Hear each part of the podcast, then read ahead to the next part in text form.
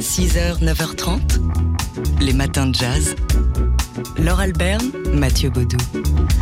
Pour je m'en étrangle. Pour Ah sa bah, déjà. 100 ça commence bien. Pour sa 120e édition, le salon d'automne se déroule en hiver cette année, à partir de demain et jusqu'à dimanche, à la grande halle de la Villette. Euh, Le salon d'automne qui nous permet de découvrir l'art d'aujourd'hui et peut-être aussi celui de demain. Oui, parce que c'est dans sa longue histoire euh, que ce salon créé par des artistes pour des artistes il y a 120 ans euh, s'est toujours montré anticonformiste et visionnaire, présentant justement cet art d'aujourd'hui qui sera l'art classique sans doute de demain. En ce début de semaine, dans notre feuilleton de la semaine consacré à ce salon d'automne, on écoute son président Gilles Guillaume qui revient sur sa riche histoire, sa philosophie et sa manière de faire. La philosophie du salon, c'est que tous les arts sont égaux. Il n'y a pas un art majeur et des arts mineurs. Ils ont porté très vite aussi au rang d'art la photographie, la cinématographie et la mode. Donc en fait, c'est un salon pluridisciplinaire, considérant que tous les arts se valent et ouvert sur des courants qui n'étaient pas acceptés dans les salons académiques. Alors, il y a des courants qui ont évolué et il y a de nouveaux courants. Par exemple, on a une, une section qui s'appelle Mythe et Singularité, qui est en fait un peu inspirée de l'art brut, euh, des tissages, des tapis, des collages, des sculptures, des, des peintures. Mais l'idée, c'est de sortir de cet art l'intérieur de l'artiste, c'est-à-dire sa façon de voir les choses. Ces groupes et ces sections, en fait, c'est nous qui les avons définis. Le responsable du groupe a une certaine philosophie, une vision de l'art, parce que lui-même est artiste, et il propose de réunir un courant d'artistes qui correspond un peu à sa façon de voir les choses. Ce qui donne donc une sélection euh, curieuse, éclectique, permettant de voir euh, des œuvres d'artistes déjà installées, mais aussi d'en découvrir d'autres en devenir. On rappellera que euh, c'est après avoir été présenté au Salon d'automne que euh, beaucoup de grands noms sont entrés dans, l'histoire de l'art et ils sont restés euh, Léger, Chagall, Matisse, Braque ou encore de- Dufy. Euh, Aujourd'hui, c'est un peu plus mixte et, et heureusement. Oui, le salon d'automne, c'est donc dans la grande halle de la Villette à Paris à partir de demain et jusqu'à dimanche inclus. Les matins de jazz. Et comme on est mardi, eh bien on accueille Yael Hirsch de Culte.news. Et Yael, vous avez vu pour nous une série diffusée sur la plateforme d'Arte, réalisée et jouée par Judith Godrèche. Bonjour Laure, absolument. Le 6 janvier dernier, sur son compte Instagram, Judith Godrèche a explicitement posé un nom sur l'abus qu'elle a subi à l'âge de 14 ans. Elle a donc nommé le cinéaste et metteur en scène Benoît Jacot, avec qui elle a tourné Les Mendiants et La Désenchantée à la fin des années 80, début des années 90. C'est presque dommage qu'elle ait dû à ce point être explicite, tant sa mini-série de 6 épisodes sortie en décembre dernier déjà est toujours disponible sur Arte, Icon of French Cinema, analyse cette emprise et son angle de choc sur sa vie euh, avec euh, fiction et délicatesse. Je cite, c'est parce que j'ai une fille adolescente que je parviens à réaliser ce qui m'est arrivé, euh, à me dire que j'ai navigué seule dans un monde sans règles ni lois, écrit-elle sur ce compte Instagram. Dans la série, Judith Godrèche raconte tout à sa fille, et c'est sa vraie vie, sa vraie Tess qui joue le personnage de sa fille.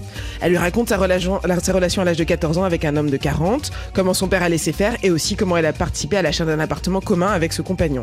Tess est choquée, mais elle-même amoureuse d'un chorégraphe de 20 ans son aîné avec qui elle travaille. Elle dit à sa mère que si elle, a vécu ça, elle peut faire la même chose. Et tout d'un coup sort la plus belle phrase de la mini-série. Euh, Judith Godrèche dit à sa fille, je n'aurais pas fait un tel choix si je t'avais rencontré. Judith Godrèche euh, donc se met en scène de retour en France après avoir vécu à Hollywood. Oui, elle passe derrière la caméra euh, et elle se met en scène de retour des États-Unis. La série commence un peu comme un mélange d'Emily in Paris et euh, du documentaire que Gad Elmaleh avait proposé de son retour, à son retour des États-Unis. Sauf qu'au milieu du premier épisode, on se rend compte que c'est tout le contraire d'un film glamour et cliché et beaucoup plus drôle en fait que la série de Gad. Mascara, gold gloss, voilette de star des années 50 sur le visage. Judith Godrèche est avec sa bouche et ses yeux immenses euh, une icône of French cinema, évidemment pleine d'ironie. Elle revient à Paris pour faire un grand film. Elle est affublée d'une gouvernante euh, d'une boulimique dont elle prend soin, d'une agente boulimique et anglaise, euh, et elle est confrontée à son passé. Il y a plein d'autodérision. Euh, elle cite beaucoup euh, Bimboland comme son film iconique. On la mélange avec Juliette Binoche dans le film, mais tout d'un coup arrivent les flashbacks qui sont ceux de la Judith de 14 ans sur le tournage de son premier film, avec ses joues rondes, ses yeux qui lui mangent le visage, les gestes et les consignes brusques du cinéaste de 40 ans et ce- cette envie de ne pas être une poupée. Les flashbacks sont sont sauvages, simples, inexorables, ils comportent jamais la moindre dose de mélo, et donc dans à la fois un style extrêmement auto- plein d'autodérision, faussement naïf et avec ses flashbacks, Judith Godrèche utilise le fantasque contre le fantasme pour mieux exprimer 35 ans après ce que l'emprise d'un homme beaucoup plus âgé qu'elle a pu faire à sa vie et à sa carrière. C'est une série donc euh, qui est disponible sur la plateforme d'Arte. Cinéma, danse, théâtre, livre, expo, culte.news. C'est culte. C'est mardi et le mardi on a avec nous Yael Hirsch de culte.news et euh, Yael c'est le moment de partager avec nous votre, euh, votre agenda de la semaine. Bonjour Laure, oui, ça y est, les affaires culturelles reprennent pleinement. On ne sait pas où donner de la tête quand on. Voilà, pour sortir le soir. Cette semaine, deux pièces de théâtre et un film. Euh, D'abord, ça joue jusqu'au 20 janvier Le Triomphe de la mort d'Aurélien Bory au théâtre de la ville aux Abbesses. Euh, Aurélien Bory revisite euh, une fresque de 6 mètres par 6 du 15e siècle qu'on peut trouver à Palerme, au palais Abbatellis. Attention, la mort se danse aussi. J'en saurai plus quand je Oui, vu. car Aurélien Bory est chorégraphe. Euh, et puis il y a- il y, a une autre pièce qui se joue euh, à, à Paris qu'on aurait pu voir à Genève si. si. À Genève, à Avignon, on en a beaucoup entendu parler. C'est Les Émigrants de Christiane Lupa, qui est une adaptation de Zébald. Euh, on, devait, on devait le voir d'abord à la Comédie de Genève, puis au Festival d'Avignon. Ça a été annulé euh, pour des raisons de comportement du metteur en scène et des raisons voilà, politiques internes.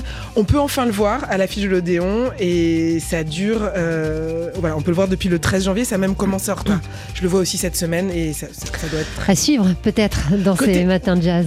Côté cinéma, euh, je vous emmène dans les montagnes des Alpes, mais ça va être aussi un peu âpre avec Florence Loirecaille. C'est un film qui s'appelle La tête froide. Euh, il est signé par Stéphane Marchetti. Florence Loirecaille incarne une femme qui vit dans un mobile home et qui euh, petit à petit commence à essayer de, de vivoter en faisant du trafic de cigarettes.